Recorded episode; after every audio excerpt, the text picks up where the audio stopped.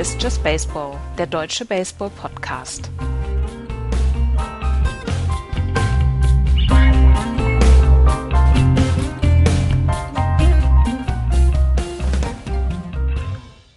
Ein Donnerstag im Juli 2019. Hier ist Just Baseball.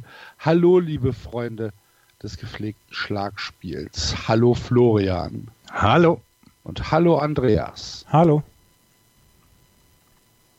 Bevor wir über Baseball sprechen und über das, was in der MLB passiert ist, müssen wir aber mit einer anderen Meldung anfangen, nämlich mit einer traurigen, mit einer Meldung, die uns in dieser Woche so ein bisschen den Boden unter den Füßen weggezogen hat.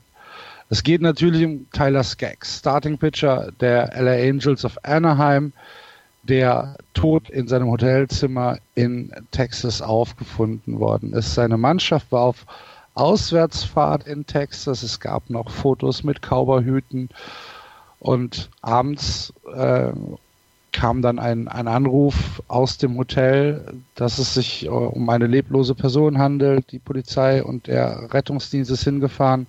Allerdings konnte Tyler Skaggs nicht mehr geholfen werden. Der Pitcher der LA Angels verstarb mit 27 Jahren kurz vor seinem 28. Geburtstag, der Mitte des Monats gewesen wäre. Über die Umstände weiß man noch nicht viel. Es wurde spekuliert in lokalen Medien, dass es sich vielleicht um eine Überdosis Opiate handeln soll. Das wurde sowohl von der Angels-Organisation als auch vom äh, Police Department relativ deutlich zurückgewiesen. Es gäbe keinerlei Anhaltspunkte ähm, für diese Spekulation. Es gibt keine Anhaltspunkte für einen Suizid, es gibt keine Anhaltspunkte für ein Fremdverschulden. Und insgesamt weiß man nicht wirklich, was passiert ist. Die, ähm, die Leiche ist obduziert worden. Äh, man rechnet innerhalb von 90 Tagen mit toxikologischen Befunden. Mehr weiß man nicht. Wir wollen natürlich auch nicht spekulieren. Der, ähm, das Resultat ist traurig genug. Tyler Skaggs ist gestorben. Für die Los Angeles Angels, Andreas, eine Tragödie, deren Ausmaß ähm, ja man gar nicht so richtig greifen kann. Ne? Also wir haben das ja leider schon ein oder zweimal feststellen müssen, dass dann Spieler dann auch gestorben sind. Wir hatten José Fernandes zum Beispiel von den Miami Marlins. Im letzten Jahr gab es dann auch noch einen Spieler, der gestorben ist ähm, für sein Team. Das ist insgesamt eine Tragödie. Die, ähm, die Spieler müssen halt damit umgehen können und umgehen müssen, weil sie können jetzt nicht einfach sagen, okay, wir brechen jetzt die Saison ab. Es ist einfach eine eine Geschichte, die wohl sehr, sehr herzzerreißend ist, weil Tyler Skaggs nach allem, was man liest, ein sehr beliebtes Mitglied dieser Angels, ähm, dieses Angels Rosters war und den alle sehr gemocht haben. Und ähm, damit dann umzugehen, da dann zu sagen, okay, wir machen dann ab morgen weiter, weil das erste Spiel gegen die Rangers ist dann ja abgesagt worden, beziehungsweise verschoben worden auf den August. Danach dann weiterzumachen, das ist, glaube ich, die ganz große Geschichte und die ganz große Kunst, beziehungsweise die hohe Schwierigkeit, wie man damit jetzt umgehen muss. Ähm, Tyler Skaggs wird die ganze Zeit quasi im Clubhaus mit dabei sein. Er wird in den Gedanken von, von allen Leuten noch sein. Wir haben die Pressekonferenz gesehen ähm, nach dem Spiel gegen die oder vor dem Spiel gegen die Texas Rangers, wo Mike Trout mit Tränen erstickter Stimme da noch gesagt hat, ja gut, er war ein, ein sehr, sehr wichtiges Mitglied unseres Teams und ähm, wie es jetzt weitergeht, ja, das werden die nächsten Wochen zeigen. Sie haben das erste Spiel nach dem Tod haben sie gewonnen mit 9 zu 4 so richtig viel Freude ist da nicht aufgekommen bei den Angels im Clubhouse, natürlich nicht. Sie haben mit schwerem Herzen gespielt und ähm, sie werden es wohl die in den Rest der Saison auch machen. Ja, die ja. Angels. Oh, sorry. Nee, mach ruhig. Äh, die Angels hatten gerade bekannt gegeben, ähm, dass sie mit der 45er so als Arm-Badge jetzt durchspielen werden. Das ist die äh, Rückennummer von Tyler Skaggs. Ähm, so, so als auch nochmal Erinnerung und ich also ich denke mal, man wird da auch noch dann noch einige weitere Geschichten hören und es wird ja dann auch sein Leben gefeiert. Jetzt ist, ist natürlich immer schwierig, aber es wird ja eben auch erzählt, wie, was Andreas sagte, wie positiv dieser Mensch war und wie viel er der, der Franchise eben neben seinem Sportlichen auch gebracht hat. Und ich, also wenn man so liest, so rundherum äh, über ihn, dann ist das wirklich äh, so eine ganz, ganz positive Sache. Ähm, ein guter Freund von Mike Trout, die waren ja zum Beispiel auch zusammen äh, Football gucken obwohl äh, Tyler Skaggs kein Philadelphia-Fan ähm, ist. Mike Trout ist irgendwie, nee, Minnesota, nee, der ist Minnesota-Fan gewesen, Skaggs, und ähm, ähm, Trout hat ihn dann mal mit ins Stadion genommen und dann versucht zu bekehren und sowas. Also das war schon, war schon eine Person, die, die, ja, allen wohl sehr, sehr gut getan hat von seinem Auftreten und es ist wirklich sehr, sehr tragisch. Ähm, Giancarlo Stanton hatte relativ zeitnah wohl nach dem Tod auf Instagram eine relativ lange Nachricht geschrieben, dem das ja auch passiert ist, dass ein guter Freund während der Saison verstorben ist. Andreas hat es gerade gesagt mit Fernandes äh, bei den Marlins damals und, und eben auch so ein bisschen gesagt, dass, naja, das, das Leben ja trotz allem, es klingt immer so bescheuert, aber es geht ja weiter. Also es ist, ist du musst ja irgendwie versuchen, damit umzugehen und wenn man sich dann so die, die Homepage von den, von den ähm, Sportseiten anguckt und ein bisschen rum, dann geht es halt auch weiter. Ne? Es, ist, es bleibt ja jetzt nicht alles stehen und das ist auch, glaube ich, ganz gut so. Ich glaube auch, dass es ganz gut so ist. John Carlos Stanton, ich glaube, die Essenz von John Carlos Stantons äh, Post war so ein bisschen dieses ähm, Stärke zeigen, weitermachen, er hätte es von euch erwartet. Das hört man ja auch sehr häufig. Hm. Genau. Ähm, ja, es ist der Lauf der Zeit und morgen geht die Sonne wieder auf. Das ist so. Ähm, dennoch ist es natürlich eine Meldung, über die wir reden müssen und ähm, die halt einfach äh, zur Chronistenpflicht gehört, bevor wir einfach in den ähm, ja in den in den regulären Ablauf gehen. Wie gesagt, Tyler Skaggs, 27 Jahre äh, Pitcher der LA Angels, verstarb in der in der Woche in äh, Texas und ja, äh, von unserer Seite gibt es da halt auch nicht viel zu sagen, außer dass wir halt äh, jetzt sagen, wow, was, was für eine, wie, wie, wie krass, ne? Was für eine, was für eine krasse Meldung. Und das ist es dann halt. Und damit würde ich vorschlagen, gehen wir wieder in den Regelbetrieb über und äh, schauen auf äh, die vergangene Woche in der MLB, die natürlich ein bisschen ähm, die Yankees Red Sox im Fokus hatte, weil diese beiden Teams die ersten waren, die in Europa MLB Leistungsbaseball gezeigt haben. Und Leistungsbaseball ist hier in Anführungsstrichen zu sehen, denn die Spiele waren keine normalen MLB-Spiele irgendwie. Ne? Äh, wenn wir uns an das erste Spiel erinnern, an das 17 äh, zu 13 der Yankees gegen äh, die Red Sox. Dann, ich weiß nicht, Andreas, wie, wie du, du, du warst da, Florian, du warst auch da. Ich habe aus der Ferne neidisch zugeschaut.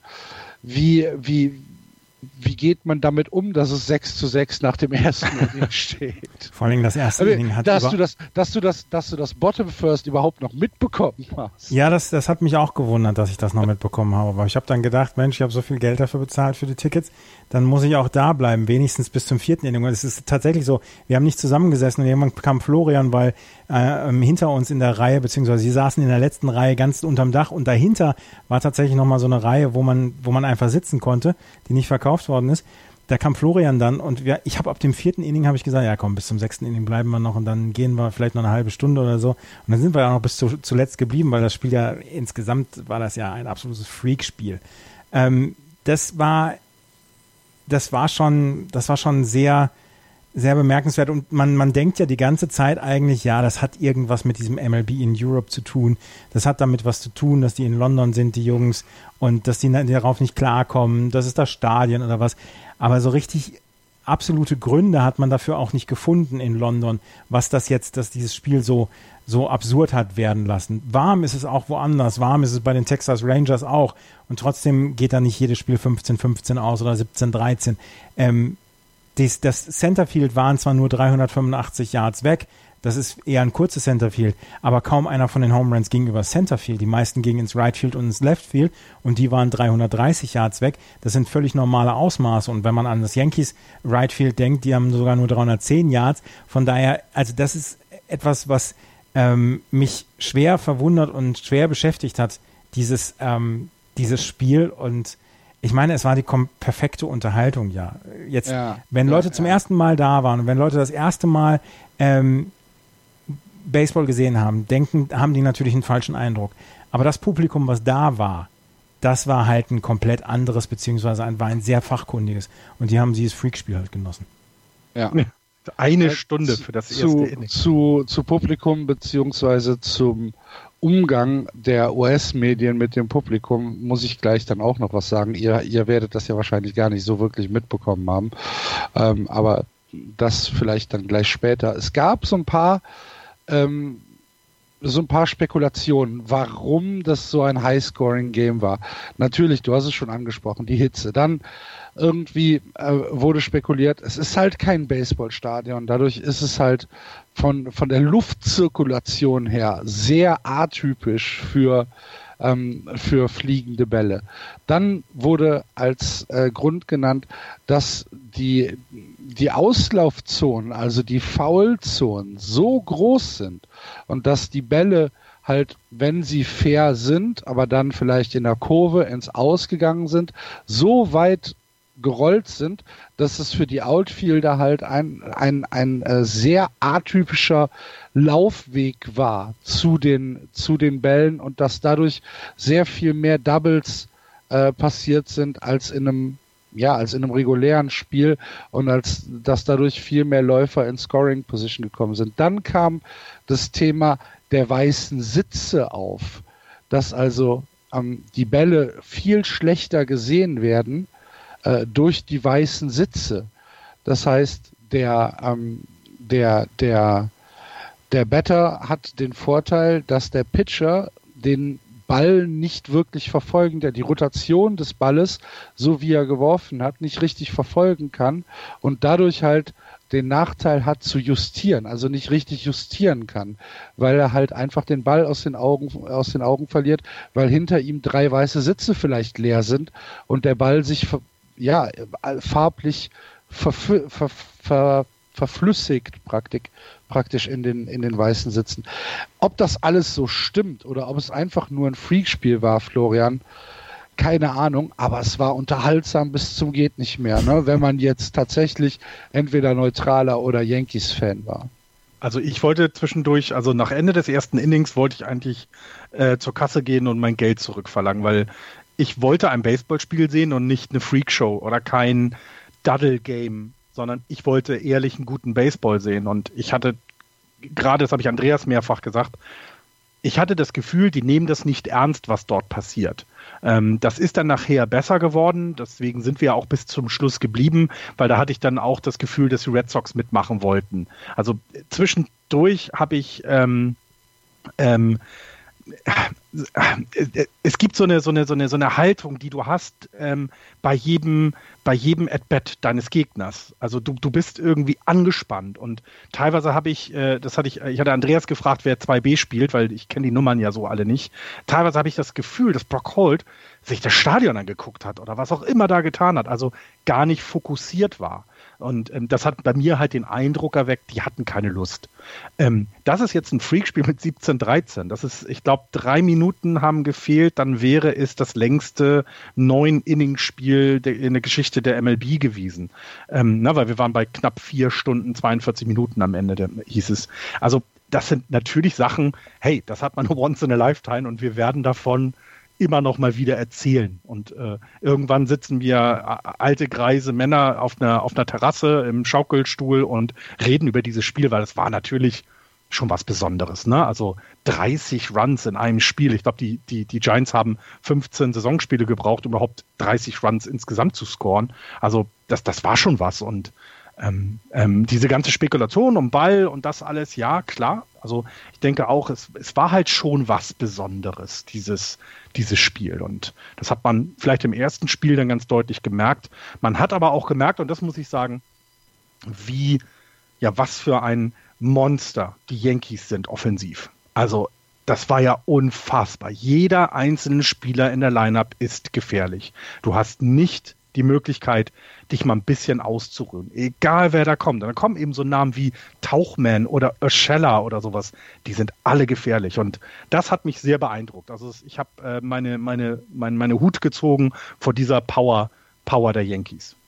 Also was ich, was ich immer noch, also was ich wirklich als Grund anerkennen könnte, wäre die Luftzirkulation, weil es ist ja ein geschlossenes Stadion. Du hast ja kaum ein mhm. Baseballstadion, ähm, in dem es komplett geschlossen ist. Jetzt hast du die Domes, aber ein Stadion, was im Freien ist, aber sonst außenrum geschlossen ist, das hast du ja eher selten. Das könnte ich mir vorstellen. Aber wie gesagt, du hast dann die Domes, die müssten dann ja auch windstill sein, beziehungsweise da müsste dann ja auch immer so ein Freakspiel passieren. Die weißen Sitze, dass die Outfielder ähm, durcheinander bringen können, das kann ich mir schon vorstellen. Vor allen Dingen hinter der Homeplate waren viele Plätze frei für eine mhm. Zeit lang dass die dann vielleicht auch die Infielder dann so ein bisschen durcheinander gebracht haben. Aber so richtig die. Ja, und die Pitcher halt auch. Ja, ja, ne? genau. Aber so richtig die zündende Erklärung habe ich dafür nicht. Es wurde zwischendurch auch gemutmaßt, das hatte Bastaoni am Sonntagmorgen dann gebracht, es wurde zwischendurch gemutmaßt, dass eventuell der Ball hier in London dann den Spin nicht richtig angenommen hat von den Pitchern, gerade bei den Breaking Balls. Aber auch das ist nicht so ganz die zündende Idee. Also ich glaube, so richtig dahinter gekommen sind sie nicht. Ich meine, im zweiten Spiel, wir hatten ein Inning, wo es in Ordnung war und dann äh, hauen die Yankees dann neun Runs in einem Inning raus. Ja. Also. Aber glaubt ihr denn, dass die MLB mit ähm, 30 respektive äh, 20, also insgesamt 50 Runs in zwei Spielen unzufrieden ist. Ich glaube, für die MLB ist das das Beste, was eigentlich passieren konnte. Das waren super. Das waren, das waren, das waren zwei super Spiele. Es waren zweimal 60.000 Leute da. Es, ja. das, da passte alles für die MLB. Es war fantastisches Wetter. Die Hymnen wurden toll gesungen. Es war, oh ja. Oh ähm, ja. Das müssen wir war, unbedingt erwähnen. Ja. Es war alles super. Also ich glaube, die MLB wird da hochzufrieden zu wegfahren. Ja. Die haben ja, die haben einen Fred, Rob Manfred sah auch so aus, als würde er sich morgen früh mal eine neue Hose kaufen müssen. 14 Millionen Dollar oder was haben sie umgesetzt an den zwei Tagen? Eine oh, das war Merchandising? Das ist ja, das ist ja der helle Wahnsinn gewesen. Als wir angekommen sind beim ersten Spiel, waren wir relativ frühzeitig da ähm, und da war eine Riesenschlange vor dem offiziellen riesengroßen Zelt, wo Merchandising verkauft wurde. Und das war jetzt keine Schlange, äh, wo drei Leute gewartet haben, sondern da war eine Riesenschlange. Und nach vier, dreiviertel Stunden Spiel, wir waren nur recht früh ähm, auch im Stadion und da war die Schlange, sind wir dann äh, zurück Richtung Bahn und es stand wieder eine sehr, sehr lange Schlange vor dem offiziellen Merchandise-Stand der MLB. Und das ist so ein bisschen das, was Rob Manfred ja auch gesagt hat. Sie hatten sich ja erhofft, einmal eben durch dieses, ich trage dann jetzt die, die MLB auf dem Kopf, auf dem, auf dem Körper oder ich, ich laufe damit auch mal ähm, durch London äh, und mit diesen ähm, At-Bat oder Playball-Geschichten, die sie ja mit einigen Schulen ähm, gemacht haben, es schaffen jetzt zwölf Monate im Gespräch zu bleiben, denn die MLB wird jetzt erstmal zwölf Monate dort nicht sein. Ja. Ähm, und die geilste Sache, die ich gehört hatte in dem, in dem Interview mit Rob Manfred, ist, die Last, die Erde, die sie benutzt haben, um das Feld zu bauen, also der, der Rasen wurde ja nicht rausgenommen, der Fußballrasen, der, da wurde einfach Erde drüber geschüttet. Den haben sie aus Philadelphia extra mitgebracht oder Pennsylvania mitgebracht und der wird jetzt erstmal ein Jahr lang gelagert weil ja. nächstes Jahr dann wieder das gleiche Feld gebaut wird. Das, das, das Fencing kam aus, ähm, aus, aus äh, Frankreich, glaube ich. Das wurde dahin geschifft. Ähm, die Erde kam aus Pennsylvania und das Gras kam, ich weiß es nicht. Und es sah ja es sah wie geleckt aus, ne? Ja, ja. Das war schon toll. Das war schon wirklich toll. Fox hat da eine Animation gemacht, wo mhm. alles hergekommen ist. Und da gab es ein kleines, so, so ein kleines Timelapse-Video, wo du gesehen hast, ähm, dass es halt innerhalb von drei Wochen wie das Stadion transformiert worden ist. Es war schon eine, eine, eine ganz große Leistung, das muss man ja auch mal anerkennen.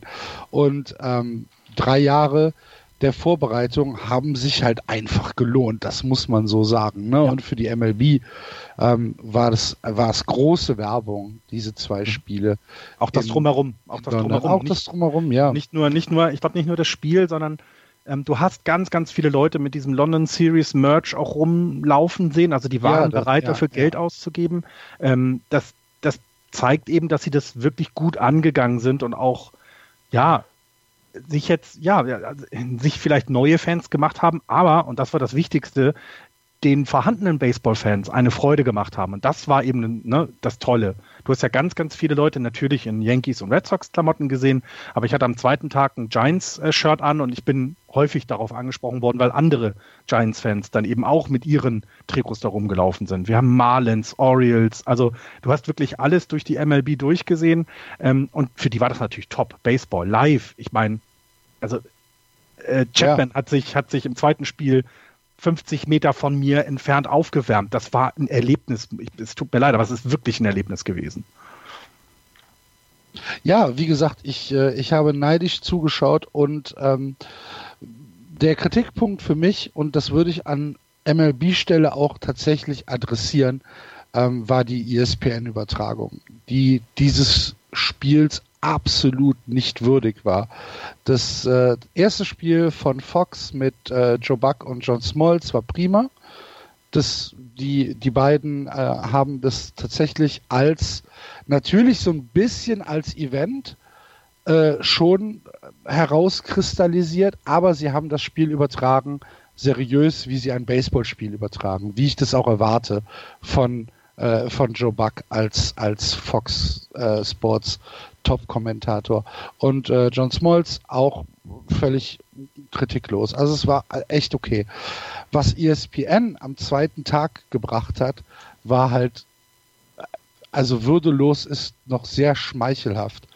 Ähm, A-Rod als äh, Co-Kommentator, der unwidersprochen zehnmal sagen konnte, äh, wie sehr er sich für die Leute hier in dem Stadion freut, die ja eigentlich gar nicht wissen, was Baseball ist, die ja nur Cricket kennen und äh, und äh, die ja auch wahrscheinlich gar nicht wissen, warum da jetzt der Schiedsrichter äh, einen Strike Call gemacht hat und keinen Ball Call gemacht hat, äh, obwohl der ja gar nicht geschlagen hat. Ha ha ha ha ha. Und äh, dann äh, wurde irgendwann äh, das das äh, das Halbzeitergebnis beziehungsweise das Ergebnis nach dem ersten Inning von England gegen Indien gezeigt, die halt parallel ja Cricket gespielt haben bei der Cricket-Weltmeisterschaft. Und dann haben die sich fünf Minuten darüber unterhalten, wie, wie, äh, wie lustig doch die Zählweise beim Cricket ist und sie würden es ja gar nicht verstehen und warum äh, würden da, äh, würden da, äh, was weiß ich, es stand 400 zu 200 und hahaha, was ist das denn? Da kann man ja gar nicht mit, mitreden, aber so geht es den 60.000 Leuten ja hier, die kennen, die sehen ja auch ein Spiel, was sie nicht kennen. Und das war ernsthaft zum Fremdschämen. Es war so unfassbar, es war wie Kinderfernsehen. Hm. Mich hat das, das auch würde ich, das würde ich an, an MLB-Stelle tatsächlich adressieren und würde sagen, Leute, das guckt die ganze Welt und äh, ihr habt euch benommen, wirklich wie ein Haufen Arschlöcher. Und das, ja, Ernsthaft. Du hattest ja das in dem Channel schon mal angedeutet, dass das wohl wirklich unter aller Sau war. Ähm, und wenn du das so, wie du es jetzt erzählt hast, äh, also so funktioniert das auch nicht. Hast du vollkommen recht. Mich, also mich hat es auch geärgert und vor allen Dingen auch die Beatwriter. Ähm, alle Beatwriter äh, sind genau in diesen Chor mit eingestimmt und haben gesagt, ja Mensch, die, die Leute hier in England denken, dass solche Spiele immer so ausgehen und so. Und ich habe mich umgeschaut und, und Florian hatte genau das gleiche Gefühl so viele Leute waren da, die wussten, was da läuft, die, die Baseball-Fans sind. Und es ist ja nicht so, als ob man hier Eingeborenen einen neuen Sport erklärt. Baseball ist in Europa eine ganz große Geschichte eigentlich. Dadurch, dass wir überall Meisterschaften haben. Wir haben jetzt die Europameisterschaft im September. Natürlich ist das auf einem kleineren Niveau. Aber wir haben so viele Menschen in Europa, die sich für Baseball interessieren, die ähm, absolut genau wissen, was was Phase ist in diesem Sport, dass mich das auch furchtbar geärgert hat. Ja, wie, wie also mich, mich auch, wirklich. Ich war, ich, ich war kurz davor, einen Leserbrief zu schreiben. Und weißt du, dann kannst du der ISBN mal bitte schreiben, dass zwei Reihen vor mir ein Engländer saß und das Spiel selber mitgescored hat. Also zwei Reihen vor mir hatte sich Florian, jemand überleg mal, Scoreboard ausgedruckt. MLB, also MLB in, in, in Europa. London die größte und wahrscheinlich die zentralste Stadt in Europa mit dem größten Flughafen. Da kommen die Leute aus 30 Ländern bequem in anderthalb Stunden hin. So, natürlich sitzen da Leute, die sich für das Spiel interessieren. Oder glaubst du, dass da irgendwelche irgendwelche Leute, die morgens im Pub gesessen haben und in die Zeitung geguckt haben und gesagt haben, ach guck, MLBs in der Stadt, ja, da gehen wir uns noch schnell eine Karte kaufen. Natürlich nicht, aber ESPN, Buster Olney, ist durch die Straßen gelaufen und, und hat, hat Leute blöde, hier so Jaywalking-Fragen mhm. gestellt. Mhm. Und ganz ehrlich, ernsthaft, das ist eine Frechheit und, und es ist auch tatsächlich respektlos den Leuten gegenüber. Also, also ich fand's, ich fand's furchtbar. Beim zweiten Spiel hatte ich eine Familie hinter mir mit zwei Kindern. Ähm, die hatten wohl schon mal Baseball gesehen, als sie im Urlaub in Amerika waren. So hatte ich das rausgehört. Ähm, waren jetzt also den Regeln nicht hundertprozentig mächtig, aber sie waren eben sehr interessiert. Also es war ja auch nicht so, ha, ha, ha, guck mal, was sie da tun, sondern die haben dann halt eben so laut unter sich Fragen gestellt und neben mir saß eine Bostonian, also eine, eine Frau, ein Mädel, 25, 26 Jahre alt, die extra aus äh, Boston rübergeflogen ist, weil sie unbedingt dieses Spiel in London sehen wollte. Also auch das gab es, was ich sehr bemerkenswert finde. Und die hat dann eben erklärt und hat gesagt, naja, das ist so und so und deswegen machen die jetzt das. Und dann waren alle zufrieden damit. Die haben natürlich trotz allem, weil das Spiel sehr wichtig war, die Cricket-Scores äh, sich ständig durchgegeben, ähm, die ich dann in keinster Weise verstanden habe, weil ich muss mich da mal wieder in die Regeln einlesen. Ich habe die, die Meldung, ob es etwas gut oder schlecht war, nicht, nicht bewerten können. Ähm, natürlich ist es dann was anderes, aber ich fand auch, also es gab nicht irgendwie dieses äh, äh, eine dumpfe, tumpe Publikum, was sagt, ach guck mal, jetzt schwingen die mit ihren Holzstäbchen, sondern ja. die waren alle, waren alle gut, gut drauf und, und vor allem, sie hatten alle Bock auf dieses Spiel. Also was das mich war schon war, geil. Um, um, das, um das kurz abzuschließen, also das, dieses, dieses lächerlich machen von ESPN, das fand ich halt wirklich unter aller Sau und tut mir leid, wenn ich jetzt da hier so ein bisschen gerantet habe, aber das musste mal raus. Ich fand das, ich fand das echt unglaublich. Aber gut. Kommen wir mal zum sportlichen. Ähm, zum sportlichen Wert dann vielleicht auch. In der American League East stellt sich das Bild äh, nach dem Wochenende beziehungsweise nach der letzten Woche wie folgt da. Die Yankees führen mittlerweile recht souverän die East an, 55, 29. Dahinter die Rays 50, 37, die Boston Red Sox 45, 41, die Toronto Blue Jays 33, 54 und die Orioles 25, 61. Andreas, Florian hat es eben schon mal so ein bisschen angesprochen. Die Offensivpower der Yankees, das ist schon, das ist echt schon ein Fund, ne? Ja, das ist natürlich ein Pfund und man merkt im Moment auch nicht, dass Giancarlo Stanton fehlt. Ähm, der fehlt nämlich überhaupt nicht und bei dem können sie dann sagen, okay, ähm, wir lassen ihn komplett jetzt ähm, kurieren von dem, was er hat, beziehungsweise wir lassen ihn so lange auf der Injury List, bis er braucht, wie er braucht, bis er dann wieder zurückkommen kann. Und der Rest ist einfach in, in überragend guter Form. Und eine Person steht da halt so ein bisschen über allem. Und das ist DJ LeMayu. Ähm, was der am, zum Beispiel dann auch Samstag und Sonntag abgerissen hat, das war nicht von dieser Welt. Er hat jetzt in seinen letzten sieben Spielen, beziehungsweise in seinen letzten sieben Tagen einen 4,29er Average gehabt, 6,67er Slugging über 1000. Ähm, er, der hat ein, ein unfassbares äh, Wochenende in London gehabt und das ist im Moment so ein bisschen die Person, die über allem thront. Und du kommst dann natürlich dann auch mit, mit Gleiber Torres, der in den letzten sieben Tagen super gespielt hat. Alle, alle Jungs da haben am Wochenende ihre Statistiken nach oben gefahren und insgesamt war das eine sehr, sehr, sehr, sehr gute, ein sehr gutes Wochenende für die Yankees und es ist im Moment ja, es ist vielleicht das beste Team im Baseball. Also die Yankees und die Dodgers machen das natürlich so ein bisschen unter sich aus, aber die Yankees in der American League im Moment rennen sie dem Wettbewerb davon und das machen sie auf eine furchterregende Art und Weise. Und ich habe gedacht am Wochenende, als ich mir das Line-up angeguckt haben, habe, wow, da ist keine wirkliche Lücke dabei. Also dass du mal wirklich sagen kannst, einen Intentional Walk oder so. Aaron Judge haben sie ja zwischendurch mal intentional gewalkt. Aber dann kommt dahinter Luke Voigt oder dann kommt dann Gleyber Torres dass äh, Gary Sanchez, der hat es nicht ganz so überzeugt am Wochenende, aber insgesamt ist dieses Line-up schon verdammt, verdammt tief. Und natürlich ist das Pitching bei denen auch nicht gut gewesen am Wochenende, aber sie haben ein Pitching, was im Normalfall ähm, höchsten Ansprüchen gerecht wird, meiner Meinung nach. Ja. Ähm, lustige Geschichte was die, was die Offensivpower und vielleicht die nächsten Jahre der Offensivpower der Yankees angeht. Äh, die Yankees haben ein, ein Rookie-Team in der Dominican Summer League. Habe ich auch gelesen. Die hatten am, äh, in der Nacht von Dienstag auf Mittwoch ein Spiel gegen das äh, Team der Minnesota Twins in eben dieser Dominican Summer League. Und das ist 38 zu 2 ausgegangen. Ja. so, okay, okay, okay, okay. Ich möchte aber auf das Loblied der, der Yankees nochmal mit einsteigen und die Defensive auch loben. Also ich fand, ähm, was äh, ich war sehr überzeugt von Gleyber Torres. Das hat mir sehr, sehr gut gefallen, was der da ähm, auf Shortstop gemacht hat in den Spielen. Das hat hatte sehr viel Hand und Fuß. Florian, die Yankees haben 21 Runs in zwei Spielen ja. kassiert.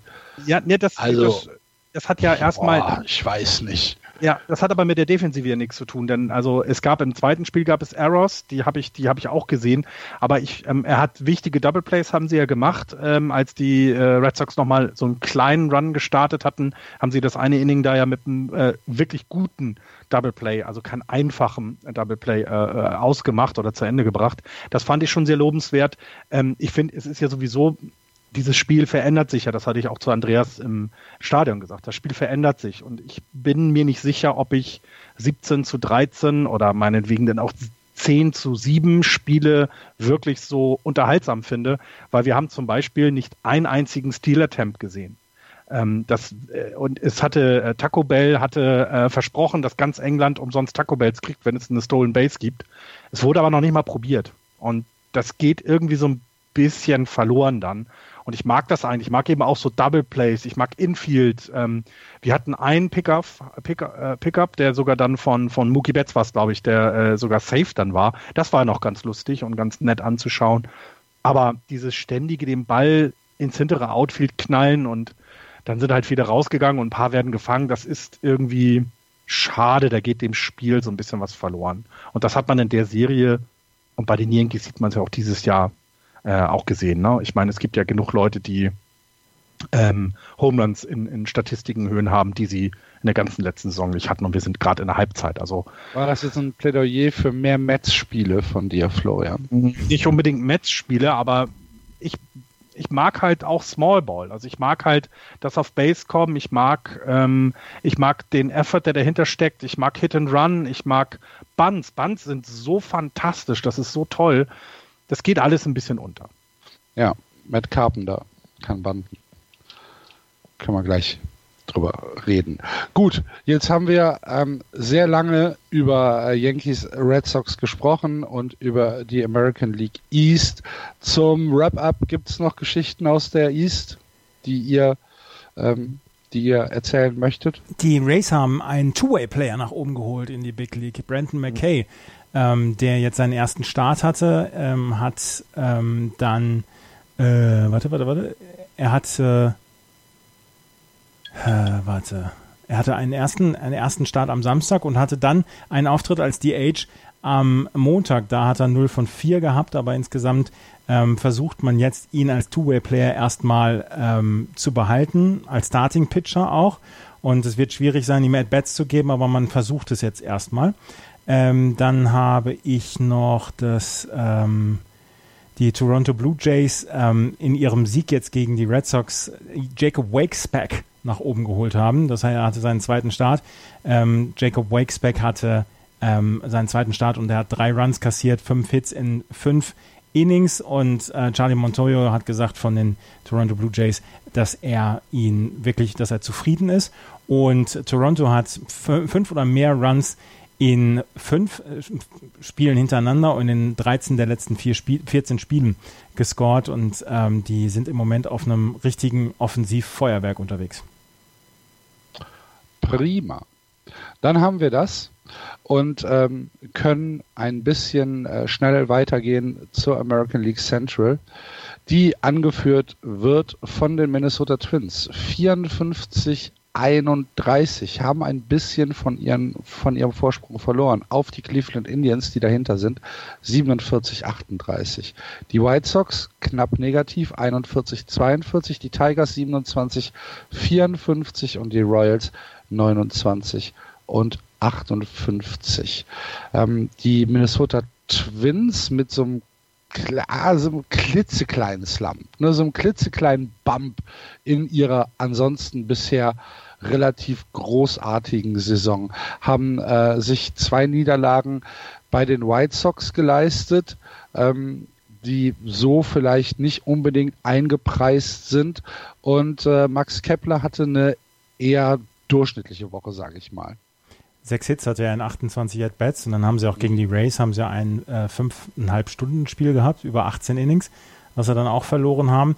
Ja, es ist ein Mini-Slump, den sie haben, aber ähm, insgesamt, glaube ich, kann man nach wie vor sagen, solche, solche Slumps haben wir immer mal wieder gesehen. Ähm, aber die Minnesota Twins sollten jetzt nicht in irgendeiner Weise unruhig werden, weil sie führen ja immer noch mit sieben Spielen vor den Cleveland Indians, die jetzt allerdings in der letzten Zeit so ein bisschen das Tempo mal aufgenommen haben. Die mussten ja irgendwann mal wieder das Tempo aufnehmen.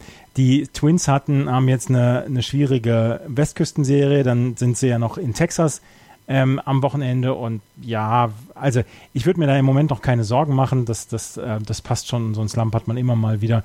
Ähm, Max Kepler, wie gesagt, sechs Hits hatte er in seinen letzten 28 At-Bats und diesem, in diesem sechs-Stunden-Spiel gegen die Tampa Bay Rays hatte er 0 von 8. Das war eher bitter. Hm. Wisst ihr, was äh, die Twins noch nie hatten? Nee. Im Gegensatz zu allen anderen Teams in der Major League und, und als letztes äh, hat es die Cardinals am 4. Mai erwischt. Ähm, die haben noch nie drei Spiele hintereinander verloren. In dieser Saison. Das, in dieser Saison, so. genau. Und das zeichnet sie halt auch so ein bisschen aus, dass wenn sie denn mal einen Slump haben, naja, sie dann vielleicht 5-5 stehen über 10 Spiele oder sowas. Also nicht eben mal so eine 1-9er-Serie hinlegen. Ähm, das, das zeichnet sie diese Saison so ein bisschen aus. Ne? Die, das erste Team, was übrigens, äh, oder die ersten beiden Teams, die eine Dreier-Serie äh, hingelegt hatten, drei Spiele hintereinander verloren, waren die Houston Astros und die Atlanta Braves schon am 31. März. Fand ich sehr lustig. Also die, die Twins sind echt tatsächlich sehr konstant und das, was du gerade gesagt hast, Andreas, es ist jetzt eben mal so weit, dass sie eben hm, ja, meine 500er Ball spielen. Äh, und äh, was du auch gut gesagt hast, die Indians haben jetzt 7-3 in den letzten 10. Das, auch, auch, da, das ist ja jetzt noch nichts, äh, wovor, die, wovor die Minnesota Twins Angst haben müssen. Also ich denke mal, die werden ja trotz allem noch ähm, viele, viele Dinge angehen. Ich habe einen großen Artikel gelesen auf ESPN.com, wie es die Minnesota Twins geschafft haben, dieses Team zu bauen, ähm, beziehungsweise dieses Team, was in dieser Saison erstens offensiv alle Rekorde schlägt, ähm, was er selber insgesamt es schaffen könnte, 300 Home Runs in diesem Jahr zu schlagen. Und sie haben halt gesagt, als größte Essenz war nach der letzten Saison, die so, so spärlich verlaufen ist, wo, wo sie gesagt haben, okay, es ist einfach nicht gut gelaufen. 2017 die Wildcard, letztes Jahr ist man unter ferner Liefen geblieben, dass man da die Ruhe bewahrt hat und gesagt hat, wir lassen den großen Teil des Teams jetzt zusammen. Wir lassen Rosario, Buxton, Sano, Kepler, wir lassen sie alle zusammen. Gregory Polanco, der letztes Jahr Doping gesperrt war. Ähm, das Team wird so zusammengelassen und wird jetzt nicht in irgendeiner Weise aufgebrochen. Und das hat die Mannschaft jetzt sehr gut zurückgezahlt in diesem Jahr. Und das ist eine, ähm, eine Leistung, die man auch dem General Manager und dann ja auch dem Head Coach oder dem Manager äh, dann zugute halten muss, dass man sagen kann, okay, mit diesem Team, was 2018 so abgestunken hat, da habt ihr es wirklich wieder geschafft, so ein richtig super Team zu, zu bilden. Und ähm, ja, bin sehr gespannt auf die Serie am Wochenende und Sport 1 überträgt ja ein Spiel am Wochenende. Echt? Mhm. Kannst du uns dazu vielleicht sogar ein paar Informationen geben? Weil könnte es sein, dass da jemand, den du kennst, sogar als Co-Kommentator unterwegs ist? Oder nee, als, als Hauptkommentator sogar ist der unterwegs. Haupt? Oh. Ja. Ähm, ich bin, ähm, also ich bin am Samstag der Kommentator vom Spiel der Minnesota Twins bei den Texas Rangers. 21 Uhr geht's los, die Übertragung, 20 Uhr geht das Spiel schon los. Auf Sport 1 könnt ihr das dann sehen. Und das werden wir alle machen. Endlich mal nicht zu nachtschlafender Zeit. ja. Obwohl mich von deiner beruhigenden Stimme in den Schlaf wiegen zu lassen, hätte vielleicht auch was. Ja, aber ich mache ja genug Podcasts, das könntest du ja auch. Das stimmt. Ja. Hm, verdammt. Nun gut.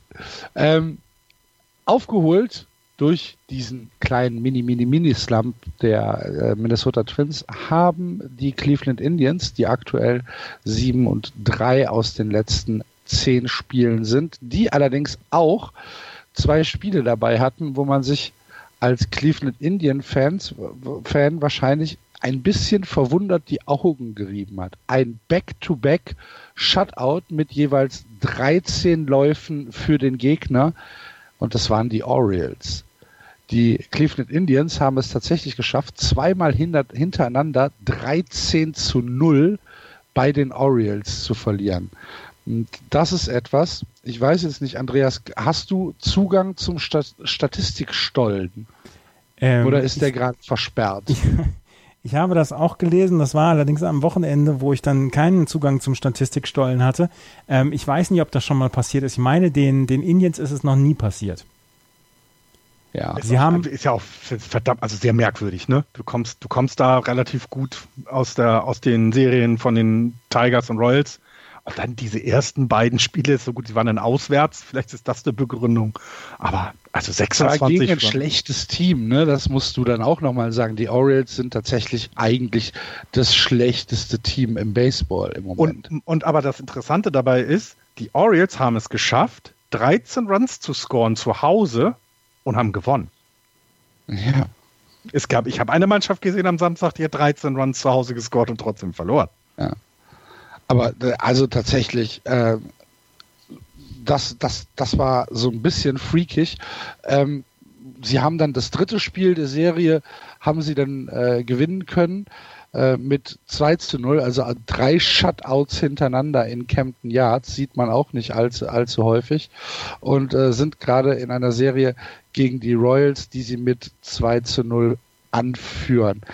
Ähm, ja, also eigentlich, es sind sieben Spiele, die Twins sind immer noch sehr komfortabel, aber es sind halt nicht mehr die zehn, die es letzte Woche waren, ne? Ja. Nee, ja, ich glaube, ich glaube auch insgesamt äh, kann man sagen, dass sie sich so langsam, so langsam zusammentun und sagen, ähm, und, und so langsam Leistungen aneinander rein, die in Ordnung sind. Carlos Santana zum Beispiel hatte eine gute Woche mit acht Hits. Jack Bowers hatte eine gute Woche mit acht Hits. Das Pitching hat jetzt in der letzten Woche dann auch mal funktioniert, ähm, was ja eigentlich ihr, ihr absoluter ähm, absolute Paradedisziplin sein sollte, auch wenn Mike Clevenger und äh, Trevor Bauer keine guten Leistungen gebracht haben, aber das, das äh, Relief-Pitching war in Ordnung. Es ist es ist insgesamt immer noch Stückwerk und es ist noch nicht ähm, zu 100 Prozent das, womit man rechnet bei den Cleveland Indians, aber es geht so langsam in die richtige Richtung. Ich warne aber nochmal die Fans der Cleveland Indians, sich da allzu starke Hoffnungen zu machen, um es jetzt mal, um mal die, auf die Bremse zu treten. Äh, die Cleveland Indians haben Run Differential von plus 8. Und das deutet für mich darauf hin, dass solche Runs oder das, was sie jetzt machen, eben mal so 7-3, das kann vorkommen. Aber ich glaube, sie sind in diesem Jahr offensiv und auch defensiv nicht stark genug, um das durchzuhalten. Ich glaube, dass sie um den äh, natürlich um die Wildcard mitspielen werden. Mit dem Rekord kannst du das auch tun. Aber wenn man diesen, diesen Pitoko, äh, äh, wie heißt er hier, ähm, na, den geschätzten Win-Loss-Record nimmt, Pitogarian oder wie der heißt da, keine Ahnung, ähm, nimmt. Und das ist basiert eben zum Beispiel auch auf dem Run Differential, dann stehen sie knapp über 500 und nicht 47, 38 und ich glaube, ähm, sie, sie haben immer noch eine Stärke anzubieten, aber das sieht zum Beispiel bei den Twins komplett anders aus. Ne? Die Twins haben ein Run Differential von über 100, die sind also bei 1,3 pro Spiel, ähm, äh, sind sie eben im Plus und da, da habe ich mehr Vertrauen drin als das, was die Indians jetzt gerade produzieren.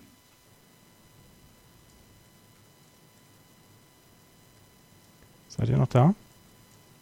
Ich bin da, ja. Axel ja, scheint. Ah, nee, da. ich bin auch noch da. Ach. Entschuldigung.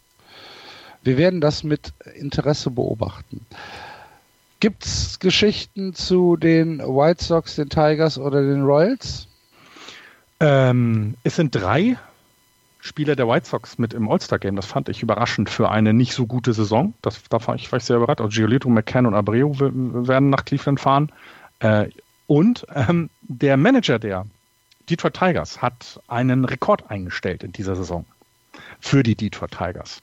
Äh, Ron Gardenhire ist äh, diese Saison schon siebenmal vom Platz geflogen. und, und das ist halt sehr groß. Ich finde, also ich finde das super. Also ich finde das wirklich super. Also die haben keine gute Saison und er regt sich aber trotzdem auf. Er ist voll dabei. Siebenmal runter und er ist jetzt ähm, ähm, äh, er hat Alan Trammell äh, geschlagen. Das war damals äh, sechs äh, Ejections in 2004 für die Tigers. Also er scheint auf einem guten Weg zu sein, wenigstens ja. diesen Rekord. Und die Saison ist noch lang. genau. Fand ich, fand ich eine schöne Nachricht diese ja. Woche. Okay. Gut, dann äh, schauen wir in die American League West. Hier führen die Houston Astros 55 und 32. Dahinter die Oakland Athletics 47-40, die Texas Rangers 46 und 40, die LA Angels mit einem Spiel über 500, 44, 43 und die Seattle Mariners weiterhin am Tabellenende 38 und 52. Oakland und Texas liefern sich gerade ein Battle mit den Indians und den Red Sox um den zweiten Wildcard-Platz. Mhm.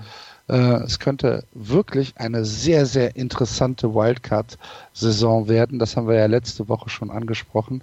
Aber an die Houston Astros werden sie nicht rankommen. Die Houston Astros ähm, zwar mit einem etwas weniger guten Winning Percentage als die New York Yankees, allerdings mit der gleichen Anzahl an Siegen, nämlich 55 und damit äh, auf Pace, dass die 100 Siege geknackt werden können am Ende des Jahres.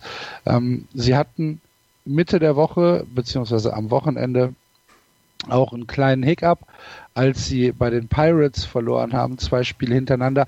Ähnlich wie die, äh, wie die Indians, auch äh, mit, mit Pauken und Trompeten. 1 14 zu 2, 1 10 zu 0. Ähm, es war sogar zu Hause, es war gar nicht bei den Pirates. Also auch zwei sehr atypische Spiele für die Houston Astros, haben sich dann aber erholt, haben die Mariners gesweept und sind jetzt gerade mit drei Spielen und sind jetzt gerade in einer Serie gegen die Rockies, ähm, wo sie auch mit 2 zu 0 führen. Ähm, für die, für die Houston Astros gibt es auch überhaupt keinen Grund, etwas zu ändern, oder Andreas?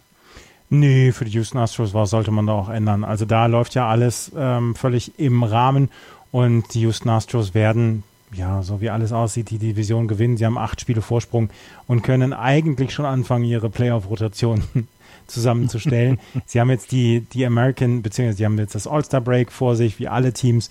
Sie werden ein paar All-Stars äh, entsenden und eigentlich heißt es für die Houston Astros gesund bleiben, auf einem hohen Niveau die Spiele weiterspielen, aber es kommt halt noch nicht so richtig Druck von hinten. Von daher, sie haben im Moment, glaube ich, eine relativ gute Zeit, aber das, das teilen sie ja mit, mit Minnesota und das teilen sie auch mit New York. Von daher, ähm, das haben alle drei führende Teams im Moment in der American League. Florian, was sagst du zu den Astros? Sind sie immer noch das beste Team oder liegen sie im Moment hinter den Yankees? Also mh, mm, von der Offensive her würde ich die Yankees vorne sehen. Ich sehe aber bei den, bei den Astros die Stärke des Starting Pitchings einfach noch weiter vorne. Ähm, das, das überzeugt mich dann doch mehr. Ähm, uns ist aber allen klar, das hat man bei den Yankees vorhin nicht gesagt, die werden da noch etwas tun. Also die werden noch mal Starting Pitching dazu holen ähm, bis zum 31.07.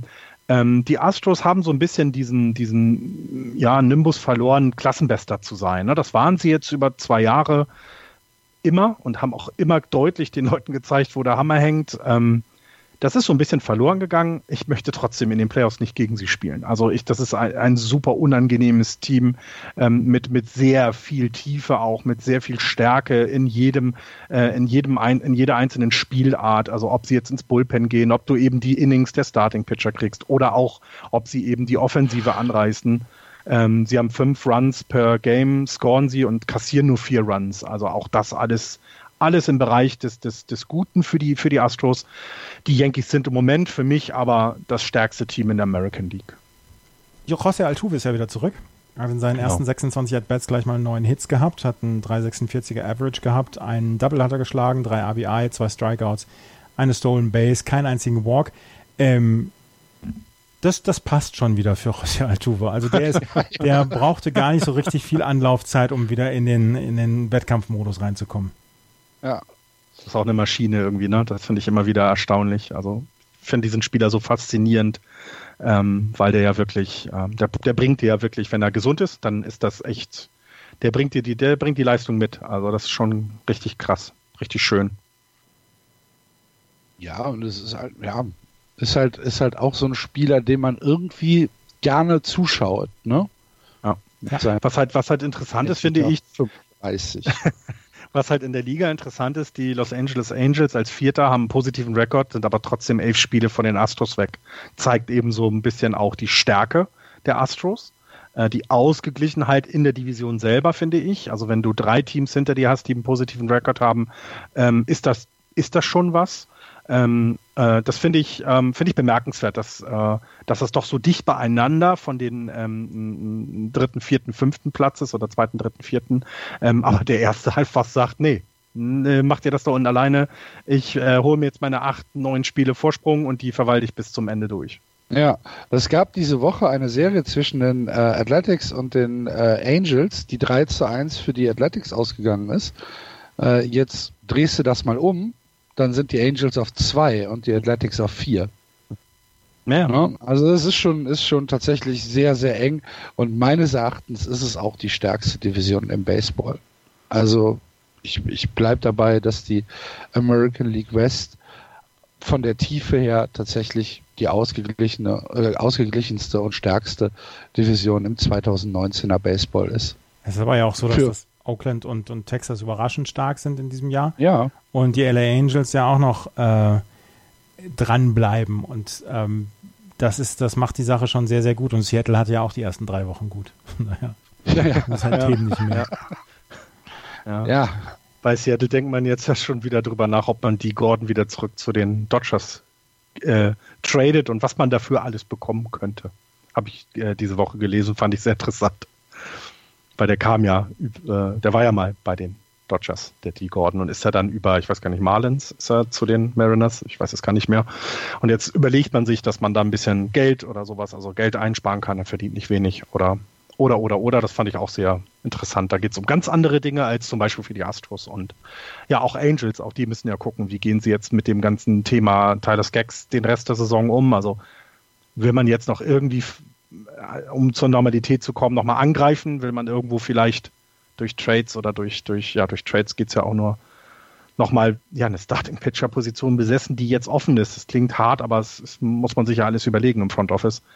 Ähm, ja, und, und für die Rangers finde ich, ne, das ist, haben wir schon mehrfach gesagt, finde ich die größte Überraschung in der American League dieses Jahr. Ähm, leider mit der schlechten Nachricht für dich, ähm, ähm, Andreas, äh, Hunter Pence kann leider dann doch nicht im All-Star-Game teilnehmen. Ähm, der ist ja noch verletzt. Er hat ja die Designator-Hitter-Position vor einem Spieler, ich glaube, John Dorian Martinez oder so heißt der, von den, ja. von den, von den, ähm, von den Red Sox, der, der wesentlich besser im Moment auf dieser Position spielt als Hunter Pence, aber bei den Fans insgesamt wohl nicht so beliebt war. Ja, ist leider nicht dabei. Und sonst habe ich auch viel über die Rangers nicht gelesen diese Woche, muss ich tatsächlich sagen. Ähm, ich habe noch was zu den, zu den ähm, LA Angels. Ähm, Tommy LaStella war eigentlich auch fürs All-Star-Game nominiert worden und hat eine richtig, richtig gute Saison. 300er Betting Average, 353er on Base, 495er ähm, äh, OPS, 125er OPS Plus, 16 Home Runs in 78 Spielen. Eigentlich wollte er, sollte er antreten im All-Star-Game, aber er hat sich das Schienbein gebrochen, als er einen Foulball sich gegen, gegen das äh, Bein gedonnert hat.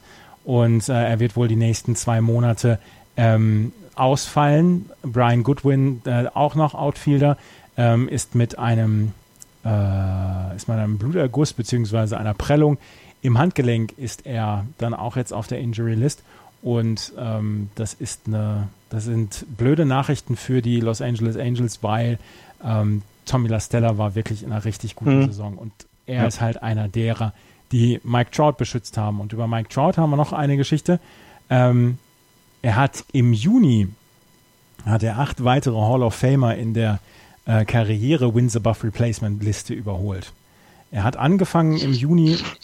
Das, das, das hört sich schon, das ist ein absurder Einleitungssatz, Andreas. ja. Im Juni hat er acht weitere All-Stars überholt. Hall of Famer. Alles klar. Hall of Famer, ja. Ähm, er war bei einem Karriere-Wins above Replacement Wert von 68,0 am Anfang Juni.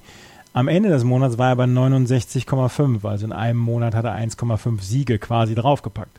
Und damit ist er an acht Spielern vorbeigegangen, die alle auf der Hall of Fame sind. Das sind Ryan Sandberg, Edgar Martinez, Carlton Fisk, Äh, Eddie Murray, Ivan Rodriguez, Al Simmons, Tony Gwynn und Tim Raines. Die hat er alle Tony. Gwynn, das ist ein echt guter Better gewesen übrigens. Ne? Tony Gwynn war ein, das war eine Maschine, der, der konnte das richtig und Mike Trout ist einfach mal ganz kurz an ihm vorbei.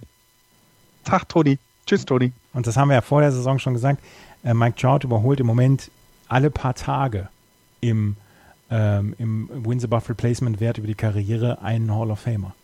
Ja. Alle paar das ist Tage. Irre. Wer führt das denn an? Äh, Die Karriere Wins Above Replacement. Ja. Ich meine Babe Ruth, wenn ich das Meine richtig in Erinnerung hatte. Nee. Barry Nee, Bonds. nee, nee, nee, Barry, auf Barry gar keinen Bonds Fall. ist es. Babe Ruth war doch äh, ein ha- halb, halb Pitcher. Barry Bonds 162,8, Babe Ruth 162,1, Willie Mays Oh, okay. 156,4, Ty Cobb 151,0.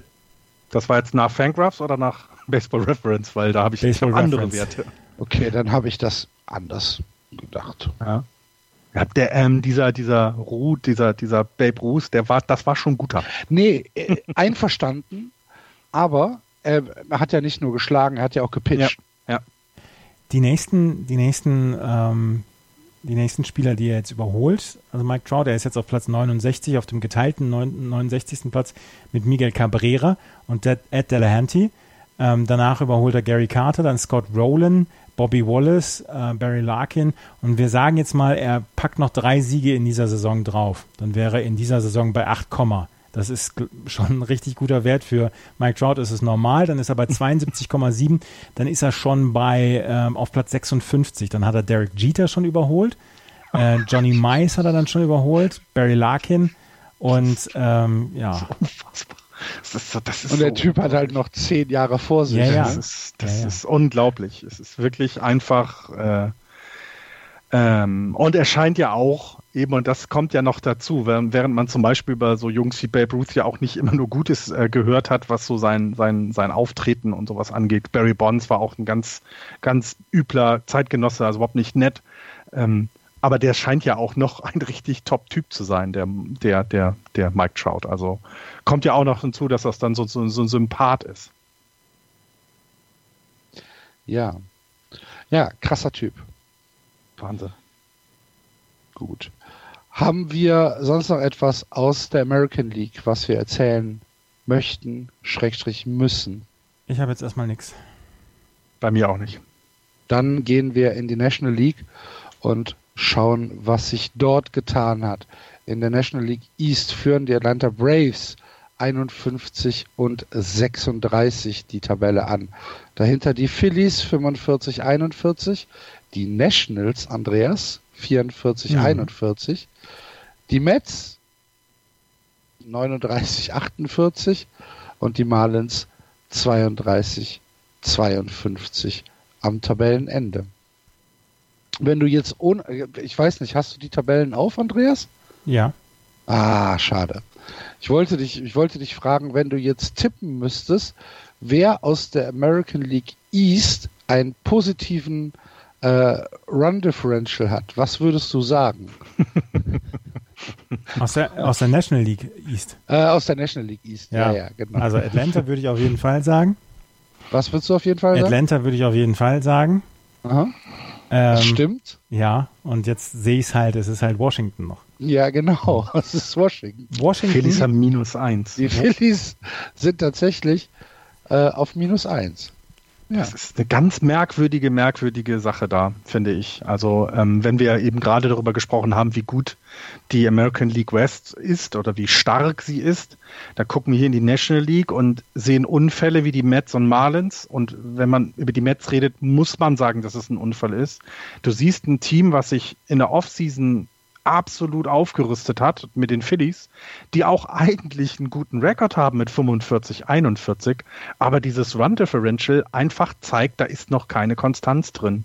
Und dann hast du die Nationals, die ein positives Run Differential haben, aber sechs Spiele hinter den Braves hocken und, und auch nicht so richtig wissen, wohin geht denn die Reise jetzt noch.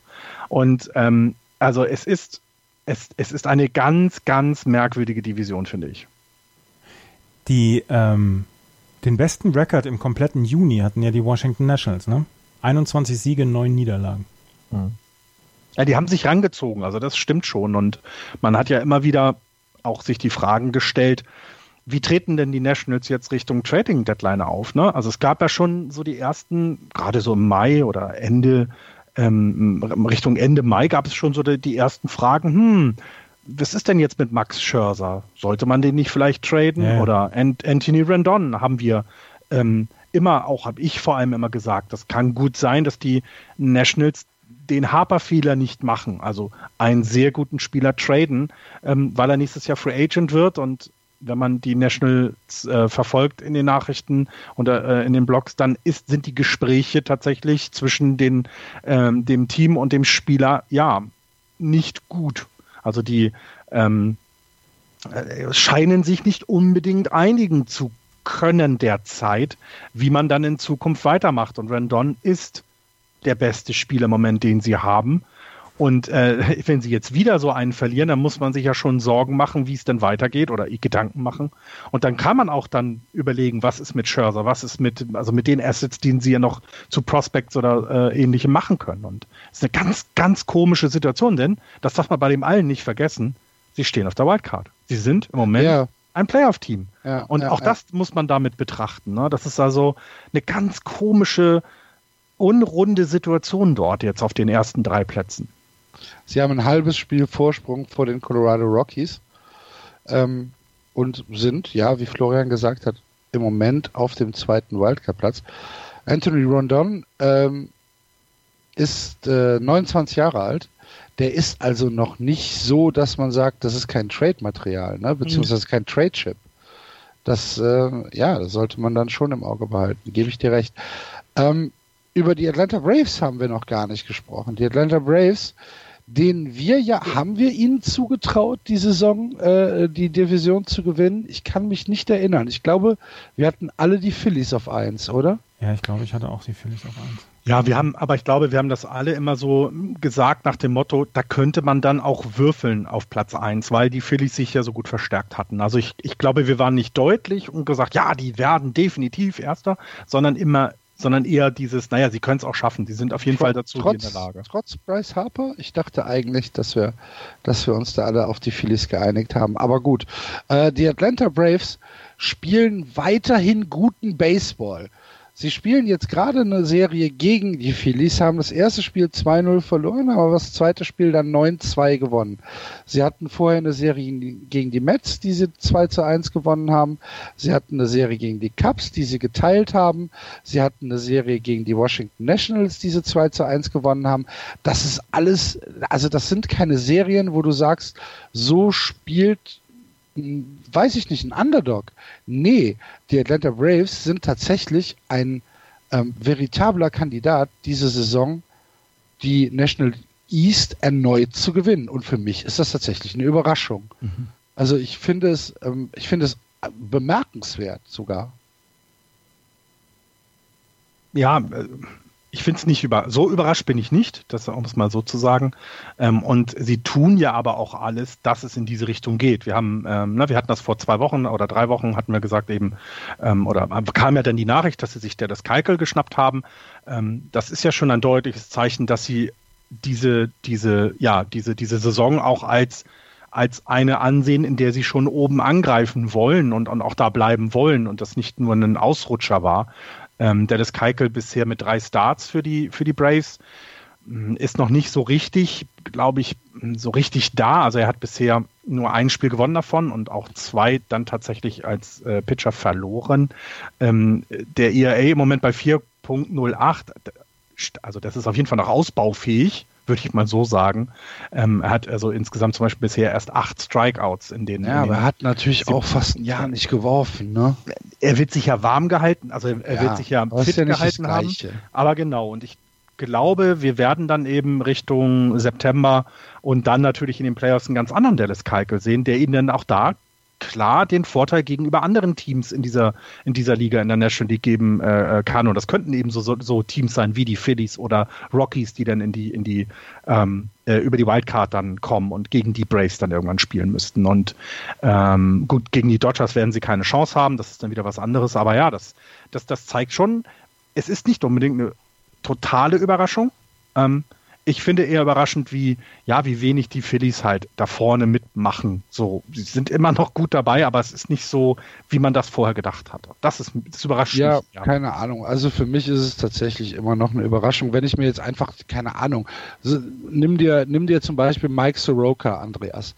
Der steht im Moment irgendwo bei kurz über zwei vom, vom IAA-Wert und hat halt auch schon 85 Innings gepitcht habe ich so nicht auf dem Zettel gehabt. Nee, Mike Soroka hatten ja die wenigsten auf dem Zettel. Dafür hatten eigentlich die Leute eher Leute wie Mike Foltinowitz oder Julio Teheran auf dem Zettel, die selber nicht so performen und Mike Foltinowitz zum Beispiel in die AAA runtergegangen ist. Aber Dennis Keikel zum Beispiel, dass sie ihn geholt haben, ist ja dann auch so ein bisschen der Grund dafür gewesen, dass man Foltinowitz in die AAA dann zurückschicken konnte. Und sie haben jetzt halt die Tiefe des, des, äh, des Pitching-Stuffs haben sie ähm, enorm verbessert durch Dennis Keikel. Und ich würde jetzt sagen, die 17 zwei Drittel Innings, die er jetzt in den ersten drei Spielen geworfen hat, mit einem 408 ERA dafür, dass er ein halbes Jahr lang nicht gepitcht hat, finde ich schon ganz in Ordnung. Von daher, das wird auch noch auch besser werden. Aber Mike Soroka zum Beispiel, das sagst du richtig, der ist die ganz, ganz große Überraschung und ähm, sie haben ja auch ein wirklich gutes Bullpen in diesem, in diesem Jahr gehabt. Von daher, ähm, für mich kommt es auch überraschend, dass sie wirklich so gut sind. Und eine Meldung, die ganz Atlanta verstört zurückgelassen hat. Ähm, The Flash hat sein erstes Rennen verloren. Und das in, in London. Wir waren dabei. Wir waren live dabei. Das war übrigens. Habt ihr es gesehen, das Rennen auch? Ja, ja natürlich. Ja, geil. Ja. Das ist schon, das ist schon der, der, der. Und das zweite Rennen war auch knapp, ne, am Sonntag. Ja, waren also würdige Gegner, muss ich sagen. Und tatsächlich, ähm, ich hätte nicht gedacht, dass ich das so ähm, unterhaltend finde. Also das hat mich tatsächlich in dieser Pause, in der Inningpause unterhalten. Und wenn die das, wenn die MLB das schafft mit mir, wo ich ja nun wirklich viele Spiele gesehen habe und ich werde dann durch so einen Quatsch unterhalten, Hut ab, gut gemacht. Hat der Typ was gewonnen? Weiß Keine man das? Nee. Ruhm und Ehre zur Not immer. Okay, also es wurde jetzt nicht irgendwie gesagt, Nein. du hast jetzt einen Flug nach Atlanta gewonnen oder irgendwie sowas. Nee, Nein. aber für, für ganz einfache Fragen wurden Tickets für nächstes Jahr ver vertickt. Das, das war eine Frechheit übrigens auch. Die haben wirklich äh, Play, äh, äh, wie war das? Wie, wie heißt das Play, ne? Und dann ja. haben sie irgendwie ein Sacrifice Band gezeigt und haben dann ja A, also äh, drei Antwortmöglichkeiten gegeben, die, wenn man mal Baseball gehört hat, sofort auch ausschließen kann. Und B, das Publikum gebeten, auch lautstark zu sein, welche Antwort das denn sein könnte. Also, und dafür hat man dann zwei Tickets bekommen. Das okay, war, war das, war das eine, eine ESPN-Veranstaltung? Nee, das war nee, so, so hört es sich an. Ne, war von der MLB. Ja, also, so. Aber so, haha, ihr Doofen. und das, ihr, und das Schlimme, das Schlimme war, im Betting Practice sind zwei, weil wir standen dann im Outfield, also nah an der Outfield-Zaun, sind zwei Foulbälle nahe bei uns äh, runtergekommen oder zwei, zwei Bälle, die ins Publikum geworfen wurden. Habe ich leider keinen gefangen. Das war schade. Ich habe extra meinen Handschuh mitgenommen. Hattest du einen Handschuh dabei? Ja, aber wenn du da mit dem Giants-Trikot, dem, ich weiß gar nicht, wer da im Outfield stand, das war, glaube ich, ein Pitcher, der im Outfield stand und, und die Bälle dann geworfen hat von den Yankees, wenn du da mit orangenem Giants-Trikot stehst, dann sieht er dich nicht als erstes, glaube ich. Okay. Da sieht der andere. Gut. Dann äh, eine letzte Meldung noch aus der East. Die Mets in dieser Woche mit nur einem extra Inning. Die, ähm, warte, ich habe jetzt, ich hab jetzt noch zwei Nachrichten. Ich, ich habe auch noch sonst, was über die Mets. Sonst sagt ihr immer, ihr wollt nicht über die Mets reden. Wartet erstmal über die, über die äh, Washington Nationals. Steven Strasburg gestern mit einem Immaculate Inning, mit dem fünften. Ah, sein erstes, genau. Sein erstes in seiner Karriere, das fünfte in dieser Saison. Letztes Jahr waren es vier. Und äh, Max Scherzer hat schon zweimal ein Immaculate Inning für die, für die Washington Nationals geworfen, Jordan Zimmerman einmal. Ähm, äh, Fernando Rodney ist, ist ja auch jetzt bei den Washington Nationals, da wollte ich unbedingt nochmal gerade gucken, wie seine Stats sind äh, von Fernando Rodney. Da muss ich jetzt mal gerade gucken. Wo ist er denn? Äh, ist er denn? Wo ist er denn? Du musst nur den Spieler mit der komischen. Na, naja. Rodney hatte drei Einsätze jetzt, hatte ähm, zwei, zwei Drittel Innings, hat erst einen Hit abgegeben und ein Nuller ERA. Der Junge ist gut drauf. keine ähm, schlechte, keine schlechte Verpflichtung. Also wenn dein Bullpen, also na, wir kennen alle, wie, wie wackelig er manchmal ist, aber ja, eigentlich kann ich schlecht. Bryce Harper, ähm, Bryce Harper hat äh, in einem Schwung seinen 200. Home Run geschlagen und seinen 1000. Hit. Und ähm, er ist der erste Spieler überhaupt in der MLB, dem dieses Kunststück gelungen ist. Und dann noch zu den New York Mets. Ähm, die haben, die haben fünf Spiele in Folge gewonnen, nachdem ja. sie mindestens mit zwei Runs geführt haben. Ja. Und Mike Francesa, der, der, der Typ, der die Talkshow in New York hat und der dieser große Mets-Fan ist, es gibt so ein Video, wie er den letzten Blown Safe da und, und den Walk-Off Home Run ähm, gegen Philadelphia dann kommentiert. Das ist super, wie er einfach komplett ausflippt. Also der ist ja wirklich, also nicht so wie Hawk früher We Found Another Way, sondern der flippt richtig aus. Und die Win Probabilities, also die Wahrscheinlichkeit, äh, dass sie gewinnen würden bei diesen vier Spielen gegen die Phillies, lag am Montag bei 68,2 Prozent, am Dienstag bei 86 Prozent, am Mittwoch 95 Prozent und am Donnerstag bei 92,6 Prozent. Also der, der, der größte Wert der Win Probability während des Spiels. Und alle, alle, alle haben verloren. worden.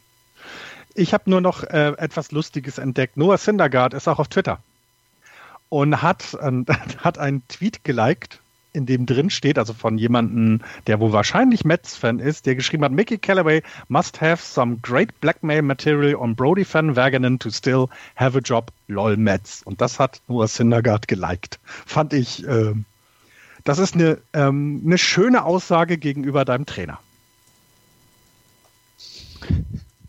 Die, die Franchise ist LOL so Met. Mhm.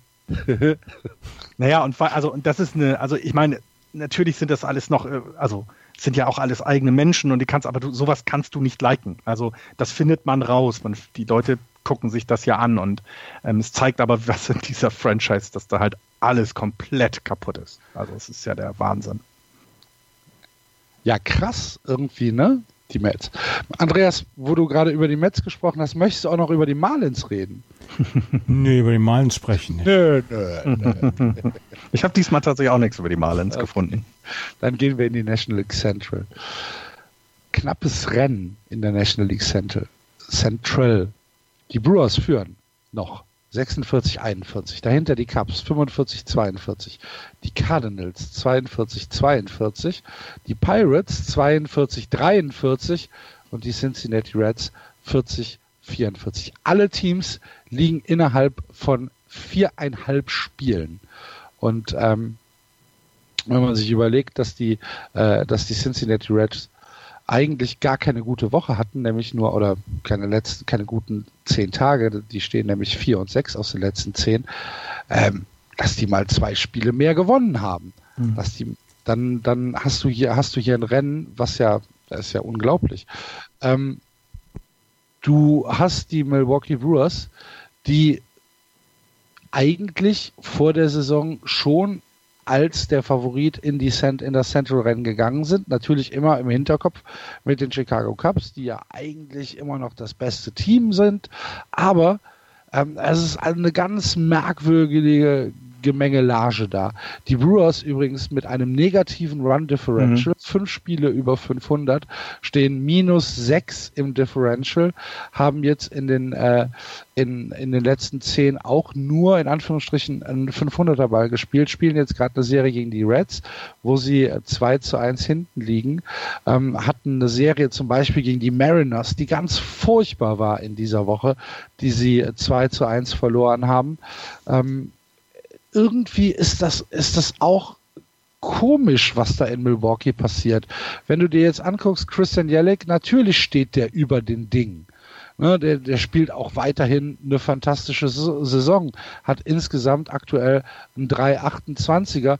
Der hatte ähm, in den, in den, äh, in den letzten, in den letzten sieben Tagen hat er dann halt im Prinzip ja, er hat zwar jährlich Dinge gemacht, hat zwei Home Runs geschlagen, aber er hat ähm, eigentlich auch nur in Anführungsstrichen sechs Hits gehabt. Das ist halt das gleiche wie äh, wie wie wie wie Kepler äh, in den in ähnlichen At-Bats-Anzahlen. Ähm, insgesamt ist das so ein bisschen merkwürdig. Ich kann es nicht greifen, warum das nicht so klickt, wie ich mir das vorstelle bei den Braves. Ist es tatsächlich nur, ist es das Pitching, Florian? Wenn du dir, wenn du dir die Pitching-Statistiken anguckst, ähm, wenn du dir das reine Starting-Pitching vielleicht mal anguckst, dann hast du eigentlich als besten, ähm, als, als besten Starting-Pitcher, ähm, der auch wirklich die vollen Distanzen gehen kann, hast du Zach Davis, der irgendwo bei über drei durch die Gegend schlawenzelt. Ähm, das, das Pitching ist insgesamt nicht so hundertprozentig gut. Aber kann man es daran festmachen? Ich, ich weiß nicht, ich tue mich schwer, das einzuschätzen. Ja, also du stocherst ja auch so ein bisschen rum, ne? Das ist genau das, so geht's mir genauso. Also wenn man diese, dieses, was ich vorhin gesagt habe, das Run Differential nimmt, und ich finde, das ist sehr, sehr wichtig, weil das ja auch so ein bisschen, manchmal hängt es ja nur von Glück dann ab, dass du gewinnst und nicht davon, dass du den Gegner eben in Grund und Boden wirfst, respektive schlägst.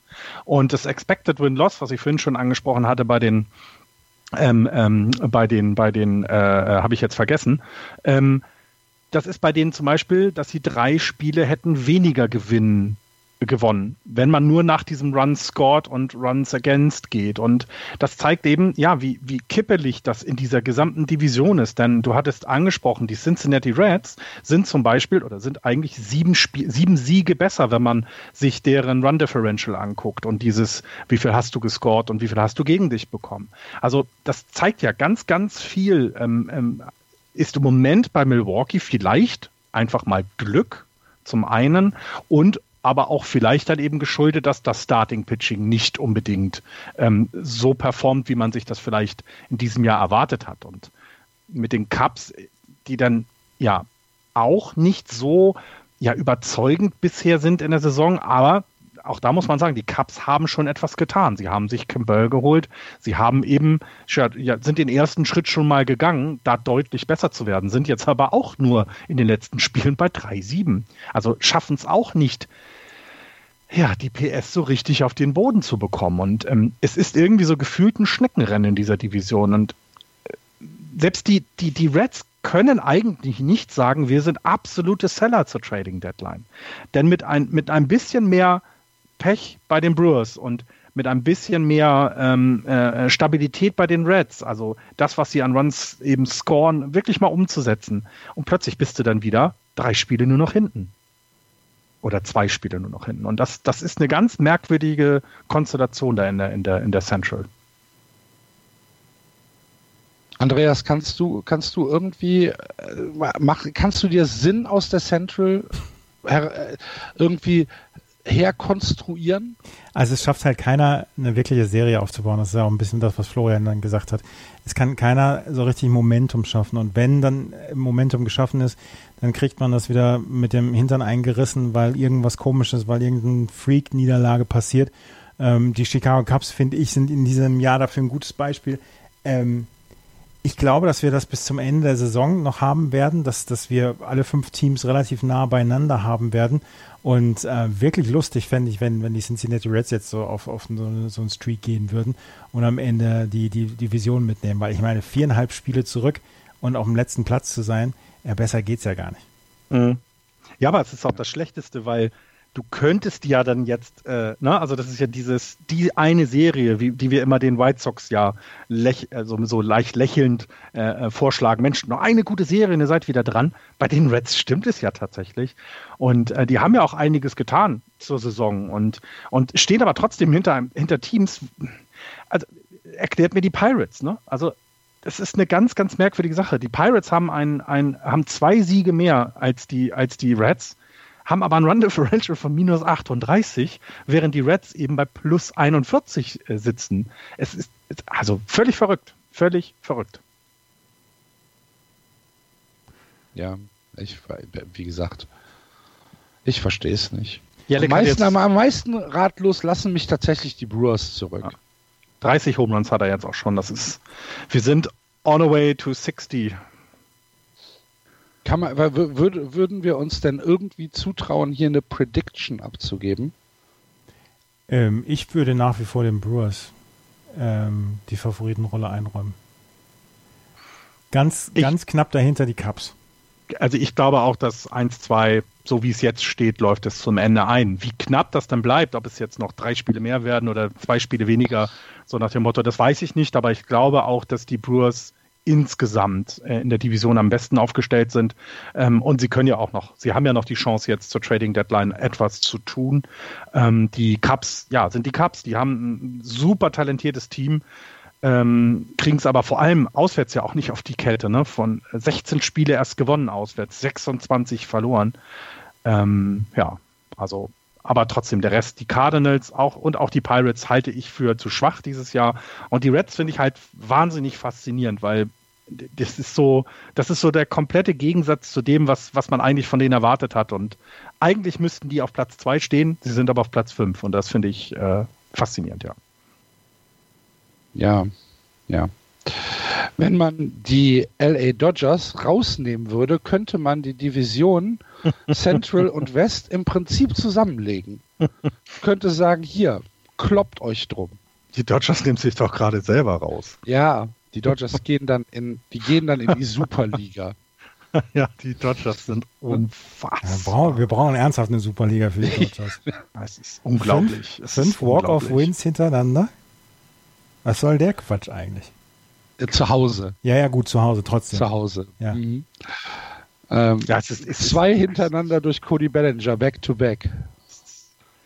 Ja, wir hatten es mit den Rookies, ne? Die, die drei äh, Walk-of-Home Runs hintereinander durch Rookies. Wir, sie haben, sie sind zu Hause 36 zu 9. Sie haben erst neun Spiele zu Hause gewonnen, äh, ja. verloren. Ähm, die Twins haben 14, wenn man es mal vergleicht. Die Yankees haben 14 zu Hause verloren. Also das ist schon, das ist schon beeindruckend. Und ähm, ja, Cody Bellinger ist im Moment der MVP ja. der, der National League.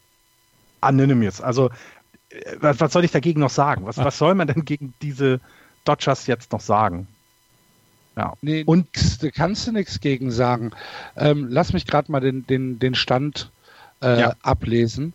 Äh, die Dodgers 59, 29 lustige 14 Spiele dahinter auf Platz 2 die Colorado Rockies 44 42, die Diamondbacks 43 45, die Padres 42 44 und die San Francisco Giants 39 47. Also äh, tatsächlich zwischen den Rockies und den Giants ist tut sich jetzt nicht so viel, äh, aber die Dodgers stehen halt da tatsächlich über allen Dingen.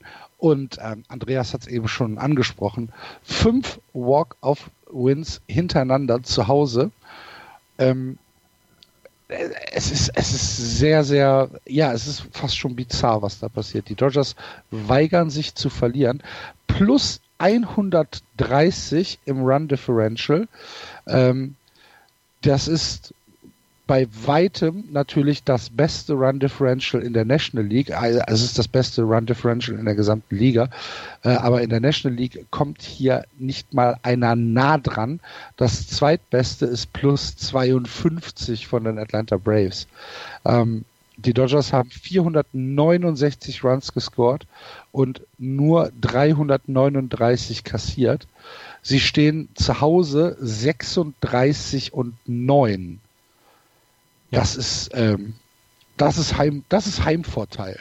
ich meine, jetzt die letzten zwei Spiele haben ja die Arizona Diamondbacks dann auch noch alles dafür getan, dass die, dass die LA Dodgers wirklich gut aussehen. Das war ein sehr schöner, ähm, sehr schöner, ja, sehr schönes Gastgeschenk Geschenk von den Diamondbacks. Greg Holland in einem Spiel als Closer hat er vier Walks hintereinander gehabt. Also das muss man dann auch nicht haben.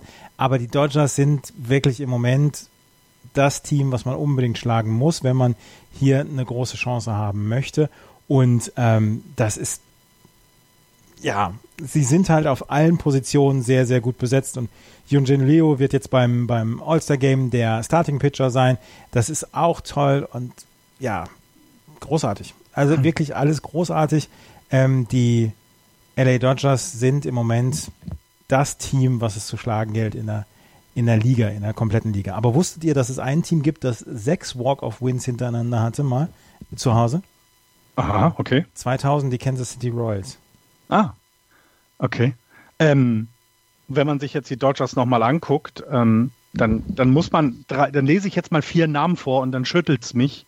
David Fries auf der 10-Day äh, Injured List, Corey Seager wieder, das hatten wir ja letzte Woche schon gesagt, wieder auf der 10-Day, AJ Pollock immer noch, 60-Day DL, oder IL. Und Rich Hill ist jetzt gerade ja. auch immer noch auf der, oder es wird da gerade sogar gesagt, dass er erst im September wiederkommen würde. Und trotzdem werden diese Zahlen produziert. Ne? Also du hast halt im Moment ein Starting Pitching mit ähm, ja mit deinem Superstar Yunjin Ryu, das muss man so sagen, der der einfach Lights Out pitcht im Moment. Ähm, und danach kommt dann so jemand wie Clayton Kershaw, der ja, das immer noch nicht schlecht ist, aber eben nicht auf dem Niveau wie Rio dieses Jahr ist. Und das kennt er Maeda, Walker Bueller und äh, Ross Stripling, die jetzt hier noch mit aufgeführt sind. Das, das klingt jetzt nicht irgendwie so nach, äh, ich meine, erinnert euch nochmal dran, es waren, ähm, es, es gab mal eine Zeit, da waren äh, der One-Two-Punch Granky und äh, Kershaw. Und sie haben also mit Verletzungen zu kämpfen, auch, wie andere Teams natürlich das auch haben, aber irgendwie kompensieren sie das wesentlich besser als ja, als alle anderen in dieser, in, der, in dieser gesamten Liga. Also es ist faszinierend und ähm, ja, ich, äh, ich habe es ja schon gesagt, sie werden ja noch etwas tun, sie müssen den Bullpen etwas stärken. Ähm, die, da, da wird es auch noch etwas geben, da werden mindestens zwei Leute fürs Bullpen nochmal geholt. Und ähm, ich sage es auch zum, ich sage, ich werde es jetzt so lange wiederholen, bis es passiert ist. Alles außer der World Series Sieg ist für die Dodgers eine verlorene Saison. Das klingt sehr, sehr hart, aber wenn du dir anguckst, wie sie da dominieren im Westen und äh, nicht nur im Westen dominieren, äh, also das muss man auch dazu sagen. Die Los Angeles Dodgers sind, wenn sie gegen die äh, National League Konkurrenten aus dem Osten spielen, 11 zu 3 zum Beispiel. Also sie hauen halt auch da alles weg. Und ich sehe, äh, bei der, äh, gegen die Central zum Beispiel sind sie 19-11.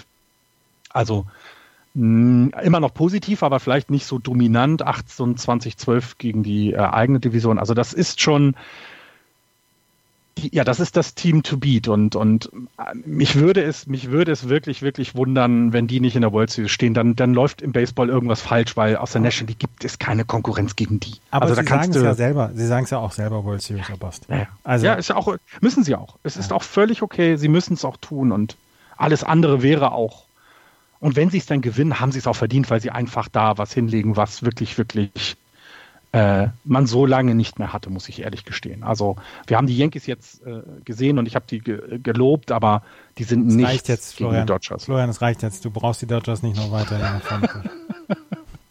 das ist Florians Geschenk zum ähm, zum Feiertag. Genau. Das ist ja Fourth of July, haben wir Ach, ganz ja, vergessen. Heute ist ja der 4. Juli, stimmt. Ja, ja, genau, das ist mein Geschenk und jetzt das kann, kann, können sich alle einrahmen und dann, ja, ja. zähle ich meine Ringe weiter und dann ist alles gut.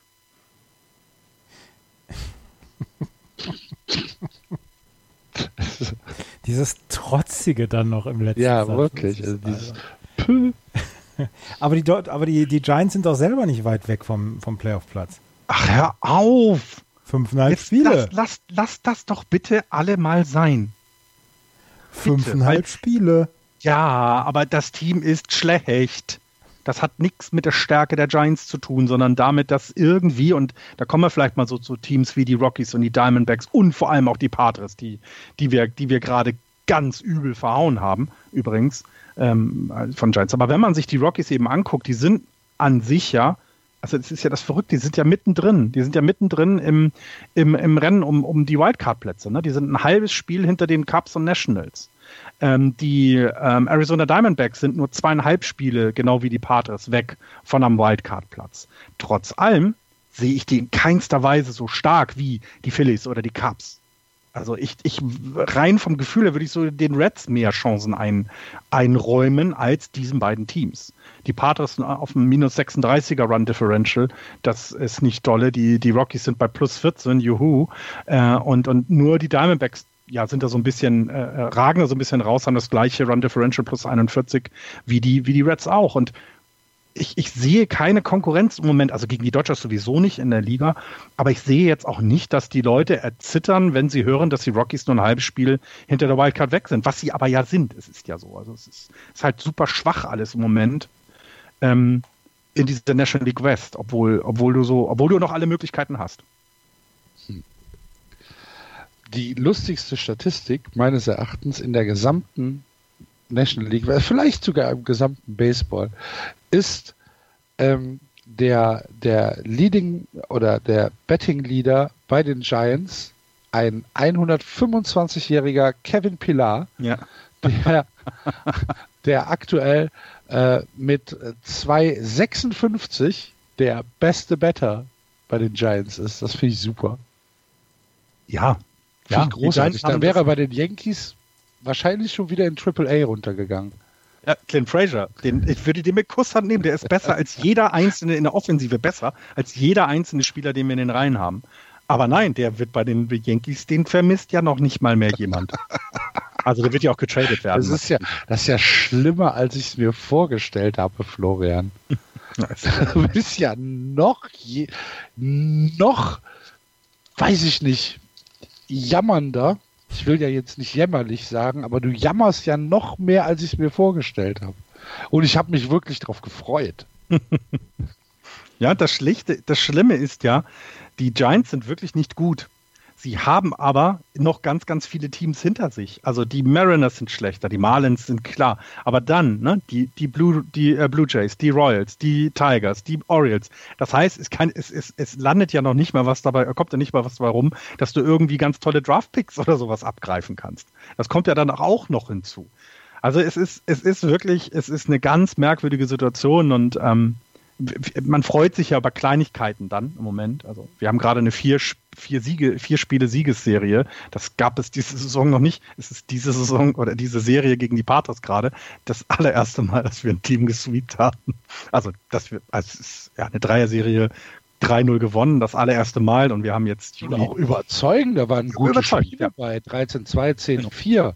Ja, hey. doch, das äh, absolut. Also äh, ähm, ja, man, es ist halt, ne, du siehst eben, ich habe, ne, wie oft verfluche ich, wenn dann Evan Longoria an, an at Bett geht und denke mir so, na, nicht der, weil der, der, der, der, der hat, glaube ich, noch was in sich, er zeigt es nur nicht, er hat keine Lust oder darf nicht, ich weiß es nicht.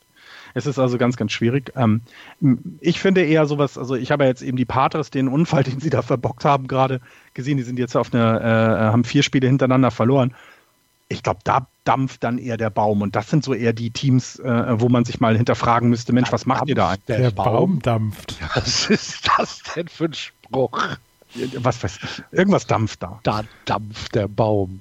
Ja, das ist nicht gut bei denen. Ja, äh, das ja. läuft nicht Rauchen, Rauchen ist inzwischen so verpönt, das sind diese. Jetzt Geh mal zum Arzt. ja. Gut. Dann äh, nähern wir uns jetzt mit sehr, sehr großen Schritten dem All-Star Break. Nächste Woche Dienstag findet das All-Star Game statt. Die letzten Spiele vor dem All-Star Break sind am Sonntag.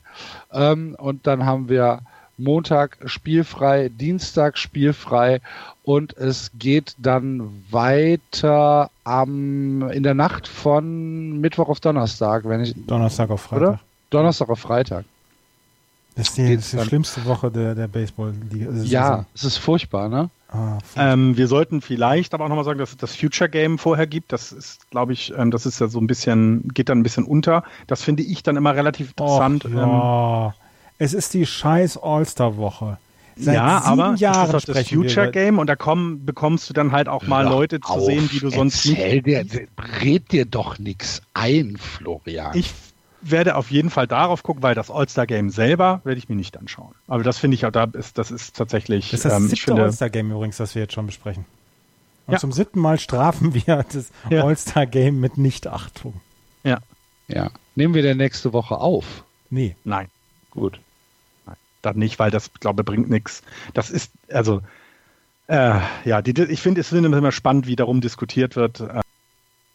Äh, es fühlen sich ja dann auch tatsächlich Teams oder oder oder Fangemeinden fühlen sich dann übergangen, weil der Spieler nicht mit zum All-Star und ich denke dann nur, ja, dann hat er doch Möglichkeit, sich zu erholen. Ist doch völlig in Ordnung. Ähm, ja. Ja, und dann ähm, machen wir jetzt erstmal eine Pause. Dann machen wir jetzt eine kleine Pause. Wer allerdings keine Pause macht, ist die Baseball-Bundesliga. Und ihr wisst ja, dass es auf meinsportpodcast.de einen hervorragenden Podcast zur Baseball-Bundesliga gibt. Swing and a Miss von und mit Andreas. Und äh, du analysierst hier mit Tim Collins jede Woche die Baseball-Bundesliga. Und am Wochenende haben die Playoffs angefangen. Sowohl nach oben als auch nach unten. Was ist denn da passiert in aller Kürze, Andreas? Sag uns doch mal, äh, über was ihr diese Woche redet bei Swing and a Miss. Also wir haben die vier Playoff-Serien, die angefangen haben. Wir haben die ähm, Solingen Alligators gegen die Mannheim Tornados. Die Doren Wild Farmers gegen die Mainz Athletics, die Bonn Capitals gegen die Regensburg Legionäre und die Heidenheim Heideköpfe gegen die Paderborn Untouchables. Und es gibt nur eine einzige Serie im Moment, die 2 zu 0 steht nach den ersten beiden Spielen. Die Mainzer haben nämlich gegen Doren Wild Farmers mit 2 zu 0 die ersten beiden Spiele gewonnen. Und in den anderen drei Serien steht es 1 zu 1. Und ich habe so ein bisschen das Gefühl, dass wir am Wochenende dreimal Spiel 5 sehen werden, weil diese Serien bis auf Mainz gegen Doren sind unglaublich ausgeglichen. Und wir haben natürlich über diese ausgeglichenen Serien gesprochen. Und ähm, wer jetzt am Wochenende in einem, in einem der Ballparks oder in der Nähe von einem der Ballparks wohnt, der sollte unbedingt hingehen, weil ich glaube, wir sehen wirklich richtig guten Baseball. Und die Serien, keiner wusste so richtig, was er von der anderen Division erwarten soll, weil sie einfach nicht gegeneinander gespielt haben. Und deswegen ist das jetzt so interessant, dass wir sehen, dass es alles sehr ausgeglichen ist. Ja. Ähm, seit letztem Jahr spielen die über Kreuz, ist das richtig? Ja, seit letztem Jahr spielen sie auf Seit letztem Jahr spielen die über mhm. Kreuz, okay. Gut. Ähm, dann mehr zur Baseball-Bundesliga, dann wie äh, erwähnt bei Swing and a Miss. Hört euch das an, ladet euch diesen Podcast runter auf äh, meinsportpodcast.de mit Andreas und Tim. Äh, versprochen, jede Woche ein großes Vergnügen, euch zuzuhören. Und dann sind wir wohl am Ende für diese Woche. Ist das richtig? Oder gibt es noch etwas, über das wir reden sollten, müssten, wollen? Ich würde mich nochmal bedanken für die vielen Fotos aus dem Stadion in London, die, die uns viele von unseren Hörern dann zugeschickt haben, dass sie auch da waren. Ähm, das fand ich, das fand ich wirklich schön. Äh, und natürlich freuen wir uns weiterhin über Fotos aus den Ballparks in Deutschland oder auch auf der ganzen Welt. Ähm, macht das bitte weiter. Das ist tatsächlich, äh, mir bringt, ich, ich, muss immer lächeln, wenn ich das sehe, weil dann denken Leute an uns und ja. haben gleichzeitig Spaß äh, beim Baseball. Finde ich mir auch. gefällt das, das auch. Das freut mich auch immer sehr. Ja. Gut, dann, liebe Leute, danke fürs Zuhören. Wie gewohnt, wir freuen euch, äh, wir freuen euch, ja, Axel, ist auch jetzt die sechste Stunde, echt. Äh, wir freuen uns natürlich immer über eure Kommentare, entweder bei Twitter, bei Facebook oder im Blog. Wenn ihr bei iTunes angemeldet seid und eine Rezension hinterlassen wollt, da freuen wir uns auch drüber. Und wenn ihr dieses kleine Projekt ein bisschen unterstützen wollt, auf justbaseball.de gibt es unten einen kleinen Spendenbutton. Auch darüber freuen wir uns. Genießt die All-Star-Woche und äh, dann hören wir uns in alter Frische in zwei Wochen wieder, wenn es wieder heißt Just Baseball. Vielen Dank fürs Zuhören. Macht's gut. Tschüss. Tschüss. Ciao.